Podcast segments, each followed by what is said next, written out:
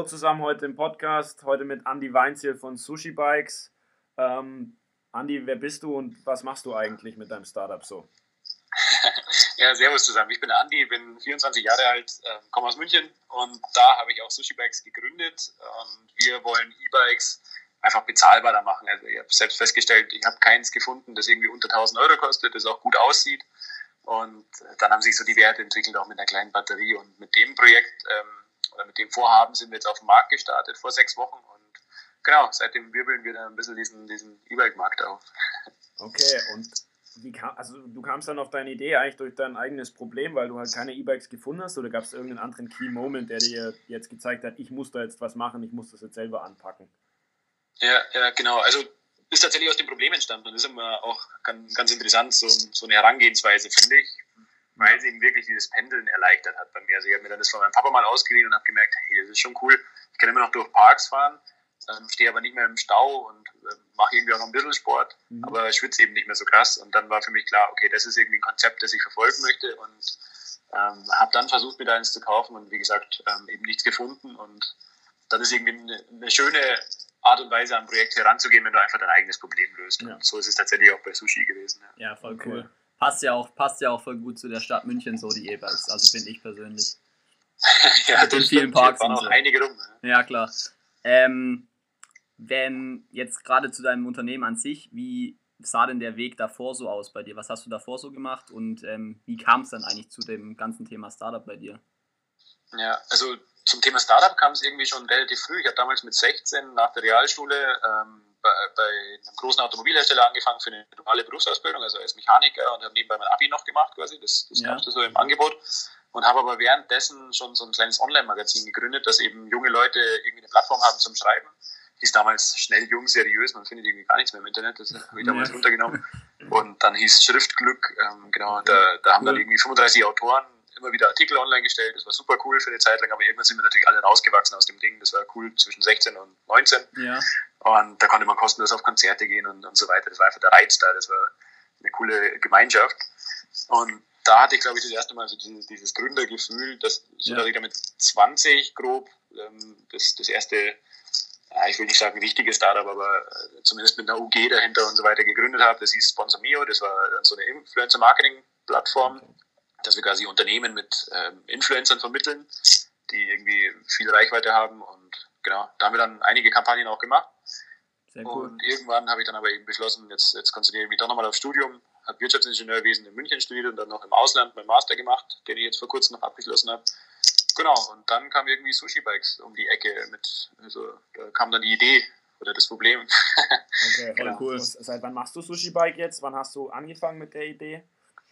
Also die erste SMS, die ich damals meinem Späßel geschrieben habe, das war damals äh, letztes Jahr im Mai, Juni sowas. Okay. Ich glaube im Mai, genau, Ende Mai habe ich ihm so eine SMS geschrieben, ganz naiv, hey, lass uns irgendwie ein günstiges E-Bike bauen. Mhm. Für, damals habe ich äh, gedacht, ich schaffe für 200 Euro, was natürlich mhm. absolut unrealistisch ist.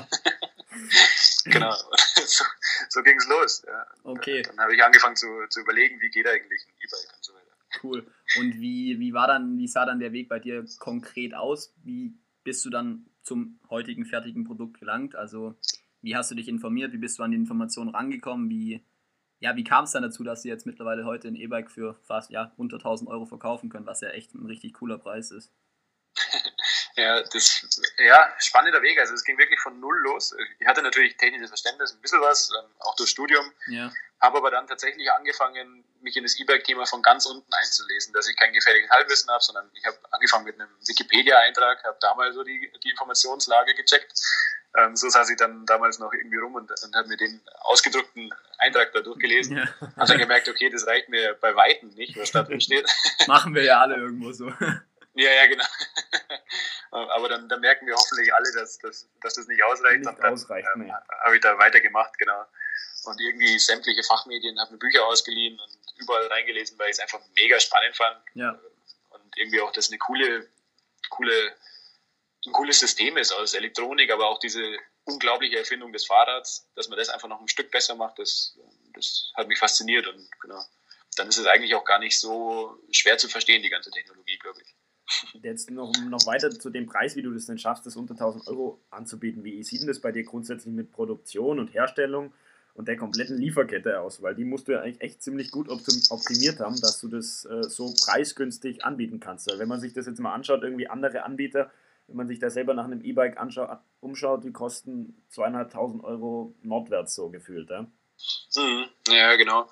Also was natürlich der Markt gerade schon hergibt, sind wahnsinnig große Margen, wage ich jetzt einfach mal zu behaupten, ja. weil die Nachfrage so enorm groß ist. Und wir wissen ja alle, wenn das Produkt rar ist, ähm, nicht genug Bikes da sind, dann die Nachfrage enorm hoch ja. ist, dann kann man natürlich was verlangen. Ja. Das, ist, das ist schon mal grundlegend so. Wir, letztes Jahr wurden in Deutschland schon knapp eine Million E-Bikes verkauft, Tendenz viel, ähm, extrem steigend, also nur in Deutschland. In Asien sprechen wir davon, ich glaube, bald 30 Millionen pro Jahr, was an E-Bikes verkauft wird. Also der, der Markt ist enorm.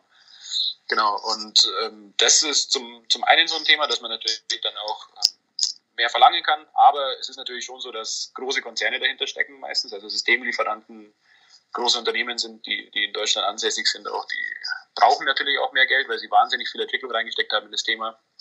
Ähm, dann ist meistens eine Kooperation mit einem anderen großen Fahrradhersteller, der auch wieder ein sehr großes Unternehmen ist quasi und da da ist einfach für den Service, für das Netzwerk wahnsinnig viel Geld notwendig und deswegen ähm, sind, glaube ich, auch die Preise so erklärt. Und wir versuchen es eben mit einem Ansatz, ähm, da war ich im Studium schon ein Fan von, dass man irgendwie was versucht, mit äh, einige, einige Dinge auslagern, ähm, nicht alles in-house zu machen. Ja. Und äh, so, glaube ich, ist es dann auch möglich, dass man quasi relativ variable Kosten hat.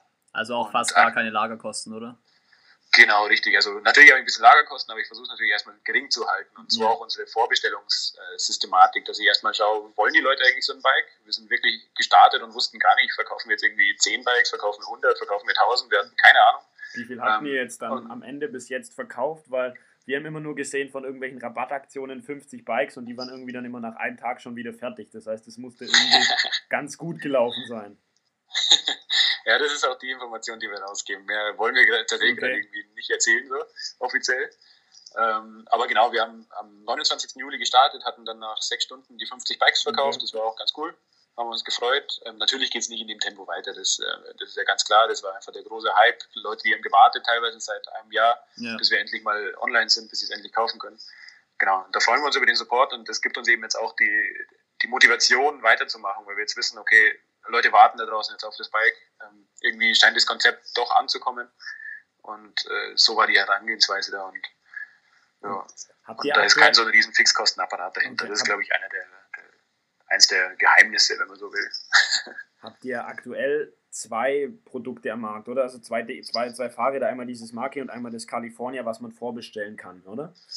Genau. Wichtig beim California ist, dass wir es California Roll nennen. Okay. Stimmt alles. Damit es auch wieder ein Sushi ist. Ja, stimmt. das bauen wir tatsächlich gerade oben, das ging irgendwie unter. Ja, das sind, ja, genau, das sind die zwei Modelle. Ja. Das sind wir vielleicht gerade auch beim perfekten Thema, beim Name.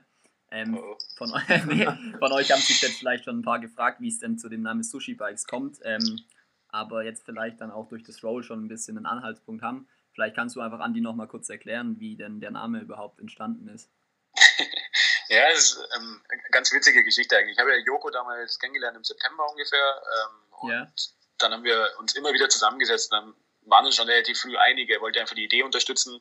Übrigens auch ähm, mega selten, dass äh, ein, ich glaube, Business Angel würde man ihn nennen, äh, ja. so früh in ein Projekt investiert. Ja. Ähm, der hat einfach mir vertraut, der hat dem Bike vertraut, weil er es cool fand. Und dann haben wir uns eben gemeinsam da an dem Konzept dran gemacht und das verbessert. Und während wir uns immer getroffen haben, das war da in München im Lehel, mhm. da ähm, im, im, Freund, ähm, im Büro vom gemeinsamen Freund quasi, der, der Olli. Mhm. Und da ähm, war immer so ein Sushi-Laden dahinter. Dann hat sich irgendwie eingebürgert, okay, wir holen uns einfach da drüben schnell was, wir bestellen uns was. Sehr cool. Und dann kam irgendwann das Namensthema auf, dass wir einen neuen Namen brauchen. Dann haben wir relativ lange überlegt und da das irgendwie schon unser Arbeitstitel war, dass wir immer zum Spaß gesagt haben, hey, treffen uns wieder für ein Sushi-Gespräch. Ähm, ja. dann, äh, dann haben wir irgendwann gesagt, lass uns das einfach nehmen. Komm, jetzt haben wir drei Monate einen Namen gesucht, wir finden keinen, der irgendwie schutzfähig ist. Ja, also ich ähm, finde, es passt sehr gut. Genau. Ja, das passt echt gut. Also wir haben, wir haben es uns auch gedacht. Wir haben uns auch mal selber überlegt, wie man das Ding hätte sonst noch nennen können und da ist Sushi eigentlich schon echt eine ganz gute Möglichkeit. Und ben, ben, Benny und ich haben uns auch vorher überlegt, weil die ganzen anderen Anbieter, also so Namen wie, keine Ahnung, E-Bike, Irgendwas. Irgendwas, das ist alles, so immer so ein bisschen originell. unkreativ. Deswegen ist es echt ein ganz cooler Name, finden wir. Das freut mich, Dankeschön. Wie, wie ja, es war irgendwie komisch, dass wir sowas dann nehmen, aber es sticht tatsächlich heraus. Ja, das stimmt. Das auf jeden Fall. jetzt mal dazu, wie kam man das eigentlich mit dem Joko? Weil das natürlich viele Leute interessiert, weil ihr dadurch ja auch echt ziemlich viel in den Medien wart. Ähm, wie kam denn das dazu, dass der bei dir investiert hat? Wie kam da der erste Kontakt dazu? Mhm.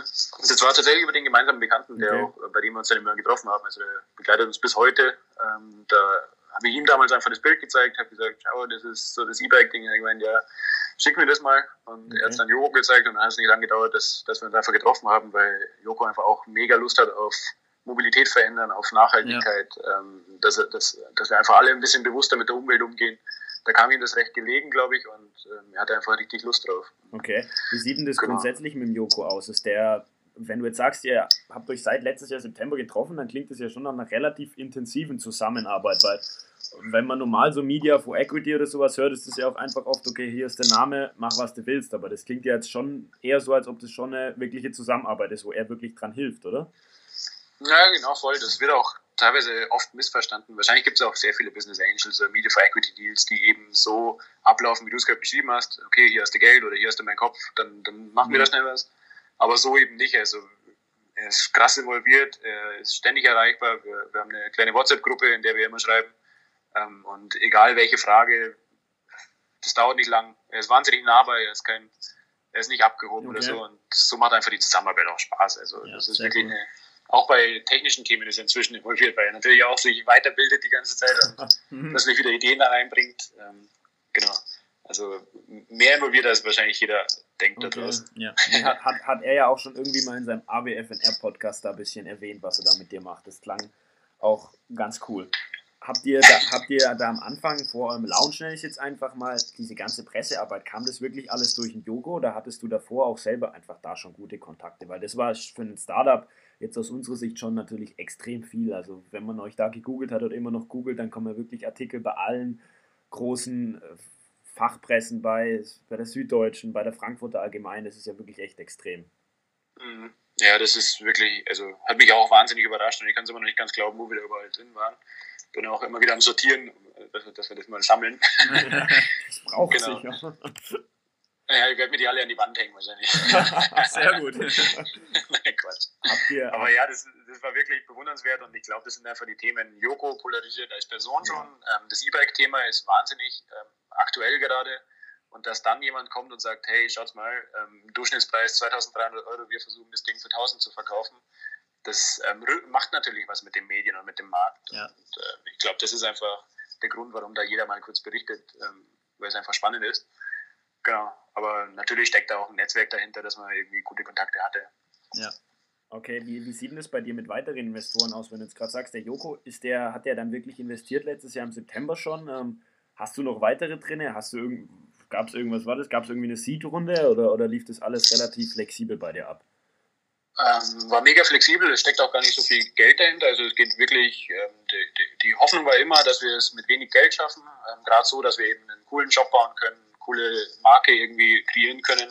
Und das alles sehr, sehr low budget. Also es ist bis jetzt so, auch mit dem kleinen Umsatz, den wir jetzt machen, dass wir immer schauen, was ist wirklich notwendig und so. Und auch das Team ganz langsam aufbauen. Und weil du es gerade ansprichst, Investoren, ich will es nicht komplett ausschließen, aber es hat natürlich schon Reiz, wenn wir es einfach so jetzt mal versuchen, ganz langsam Teammitglieder dazu zu holen, die einfach richtig Lust darauf haben, die, ja. die sich so ein bisschen mit reinhängen. Einfach selber organisch wachsen.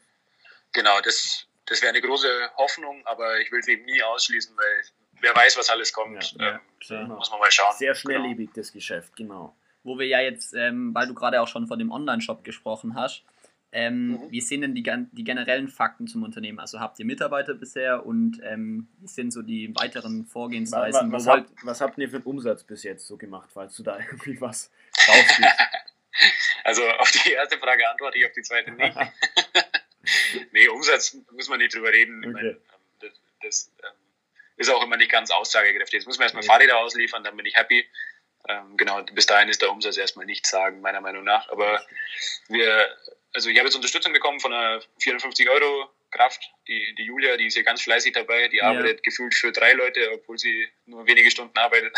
Cool. Die hilft bei Probefahrten, aber auch bei allen anderen Themen, weil sie einfach wahnsinnig brennt für das Thema und genau solche Leute brauche ich gerade. Also ja. Jetzt suchen wir selbiges fürs Marketing und dann schauen wir mal, was wir, was wir noch ausschreiben. Man muss eben vorsichtig immer sein, weil wir eben nicht so viel Budget haben. Ja. Oder ähm, genau. Und dann stellen wir lieber ein paar weniger ein, die aber wahnsinnig gut sind und wahnsinnig viel Lust haben. Cool. Und wollt ihr langfristig nur in dem Online-Bereich tätig sein oder habt ihr auch vor, ein bisschen offline tätig zu sein, also in irgendwelchen Fahrradläden zusammenzuarbeiten oder wie sieht da der Plan aus? Ja, also wir arbeiten schon mit Fahrradläden zusammen, die übernehmen dann den Service quasi für unsere Bikes. Okay, cool. Das ist nämlich auch immer relativ wichtig, dass die Leute eine Anlaufstelle haben. Da haben wir jetzt schon 37 Läden, die fix zugesagt haben, okay, mehr oder weniger. Ähm, genau, und das werden jetzt stetig mehr natürlich. Da müssen wir gerade ein cooles Konzept entwickeln, dass es auch jedem gefällt und dass wir auch kleinere Städte abdecken können und nicht nur die ganz großen.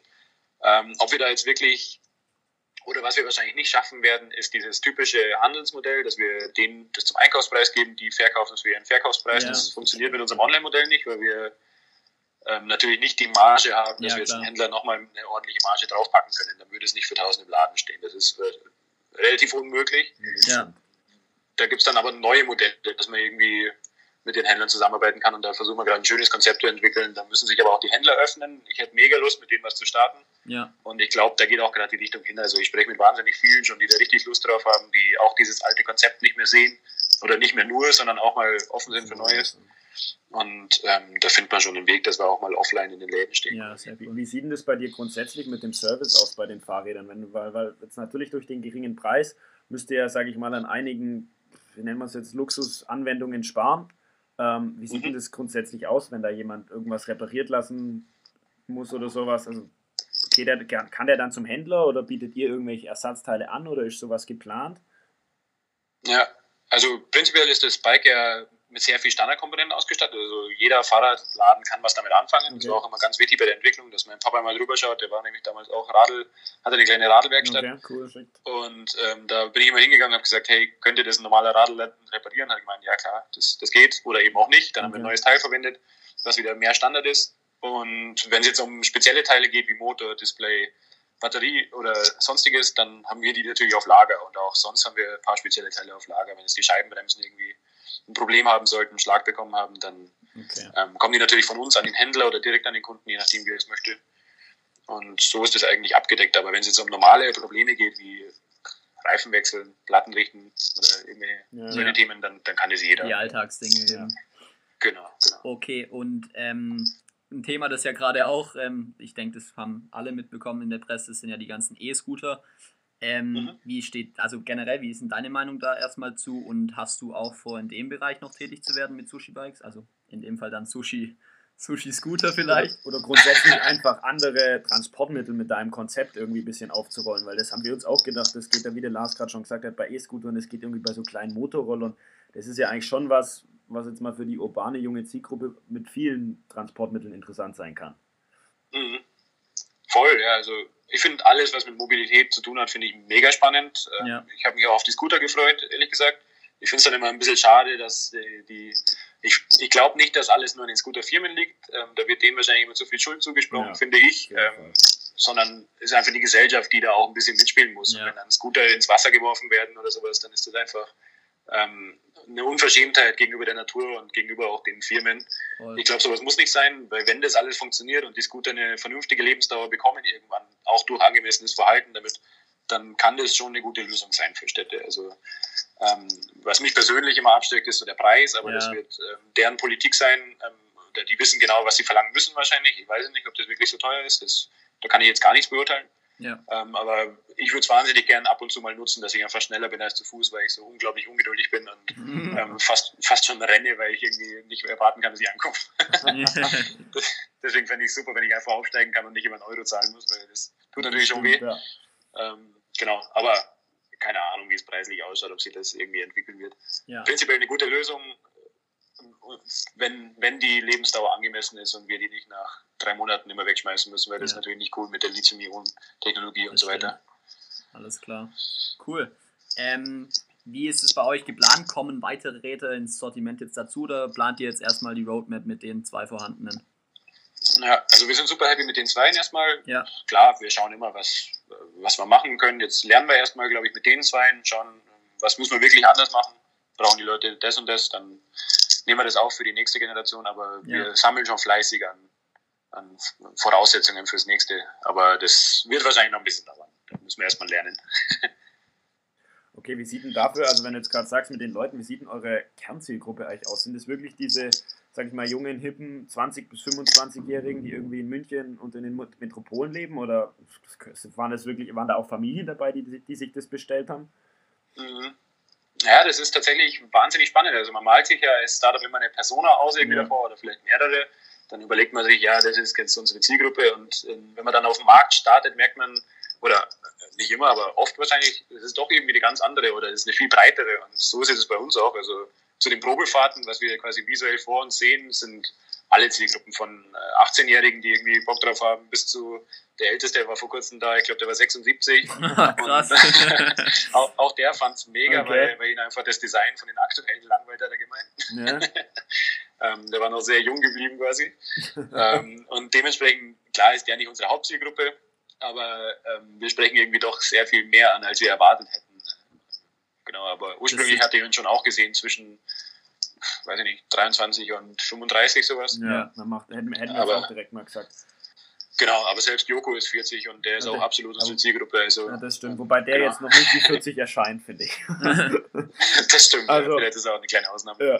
Wir haben das Design, weil du das gerade ansprichst und es ja wirklich schon echt besonders erscheint. Das ist ja wirklich, also wir finden es auch echt cool, zumindest auf Bildern. Wir haben selber noch keins leider gesehen, aber wir überlegen uns jetzt auch selber eins zu bestellen. Ähm, Dankeschön. Aber mit dem Design hast du das komplett selber gemacht? Hast du da ja, genau, einfach Konzepte ja, also, gemacht?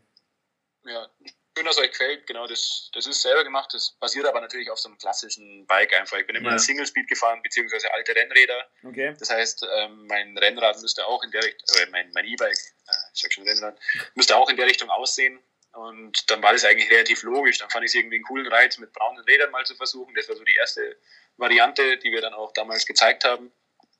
Ähm, genau, und dann habe ich aber da wieder gelernt, die Leute hätten auch gerne ganz schwarzes. Ähm, und dann haben wir eben die zwei erstmal gebaut. Okay. Genau, und so ging es dann eben weiter. Und beim Damenmodell habe ich auch wieder einfach gemacht, was, was ich für sinnvoll halte. Ja. so soll es auch, so auch sein, ja. Hast du da viel ja, mit der Zielgruppe geredet? Haben wir bisher dann, Glück gehabt, dass es auch den anderen gefällt, genau. Okay. Sehr cool. Ja, wenn wir gerade schon beim Thema Design sind, also Benny und mir gefällt persönlich dein, also besser gesagt euer Instagram-Account ähm, sehr gut, weil wir einfach da eine gewisse Struktur erkennen die einfach voll ansprechend ist, gerade auch zum Thema passend. Also schaut da auf jeden Fall mal vorbei, einfach auf Instagram Sushi Bikes.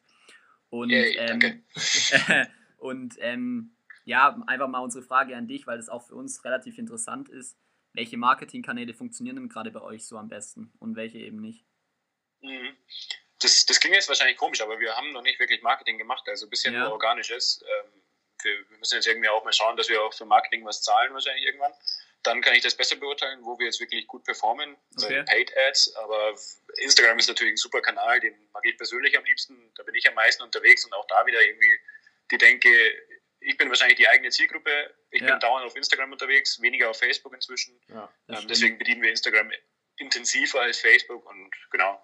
Aber die zwei Kanäle probieren wir enorm. Ich persönlich bin auch viel auf LinkedIn unterwegs, ja. ähm, versuche da eben auch die, die Geschäftskontakte oder einfach gründungsinteressierte Leute anzusprechen. Ja, das stimmt.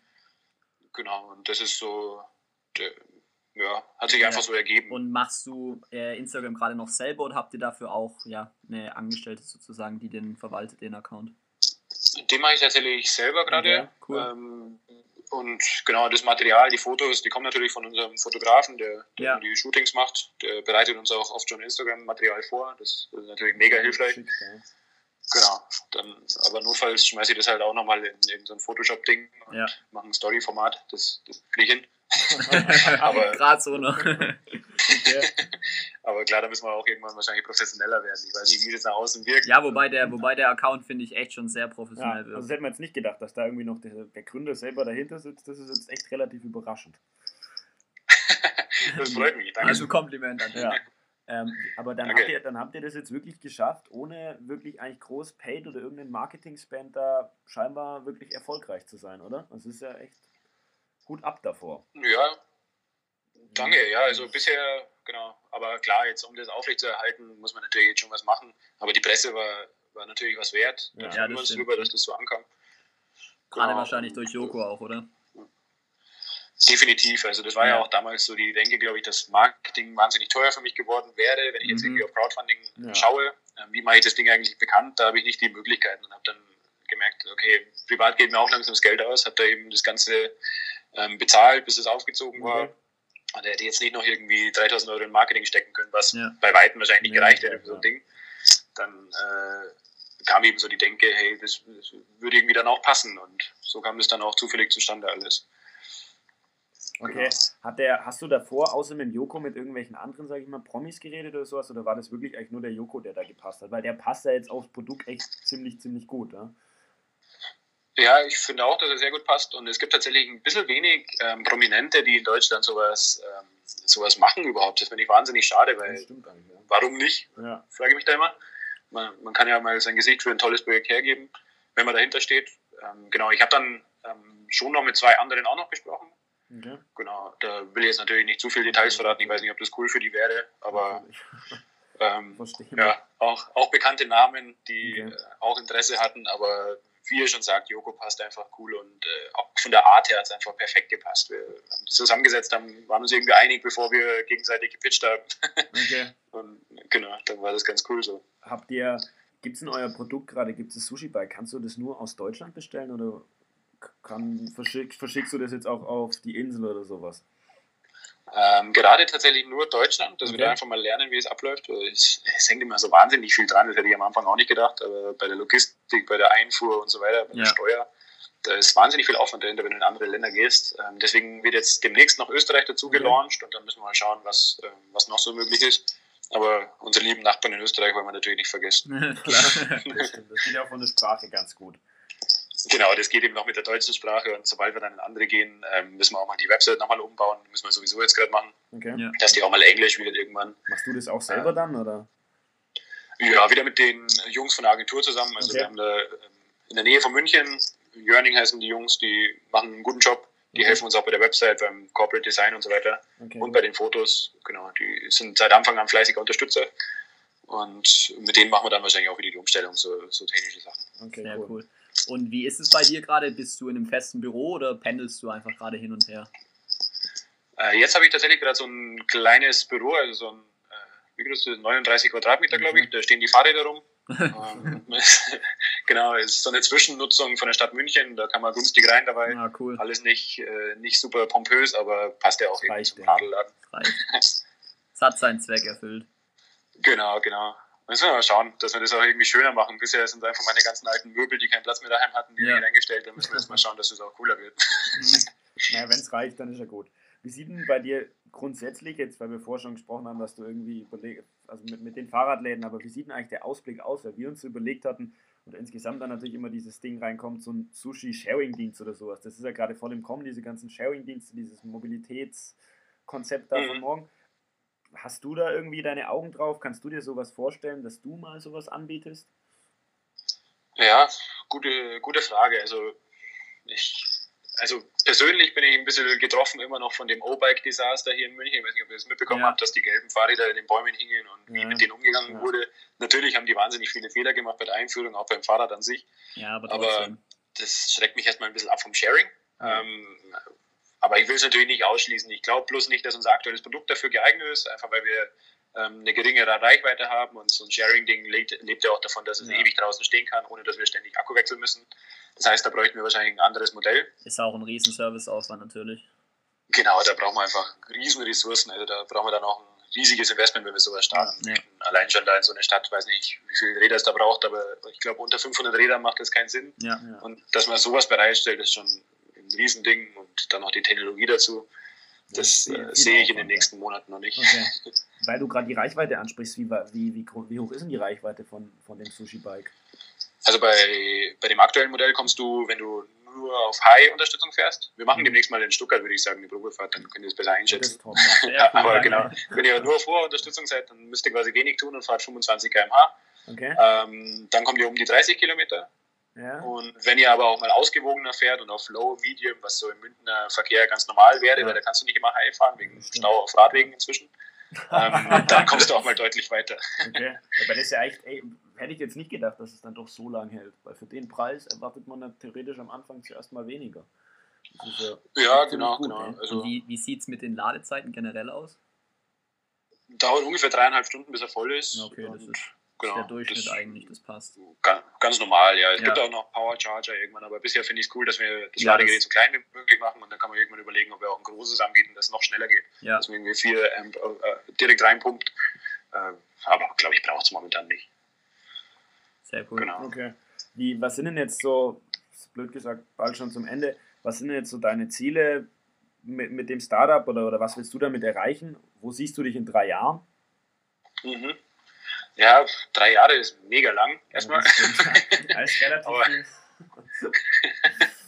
Ähm, ich würde einfach gerne mit, mit Sushi ähm, so ein cooles Team aufbauen, dass man hier einfach Spaß hat, dass jeder gerne zur Arbeit kommt. Das, das wäre ein Traum. Wie viele es dann letztendlich sind, keine Ahnung. Das will ich eben selbst herausfinden. Ich habe jetzt irgendwie kein großes Ziel, dass wir in zwei Jahren 50 Leute hier sind. Okay. Das glaube ich wäre ungesund, Ja. wenn man sich das fest vornimmt. Ja, Ähm, und dann einfach mal schauen. Ähm, auch ein kleines Team kann Spaß machen und vielleicht ein cooles neues Modell noch dazu rausbringen innerhalb der nächsten drei Jahre. Sowas wäre lässig. Ähm, genau, und dann einfach immer wieder schauen, welche Geschäftsfelder sind spannend.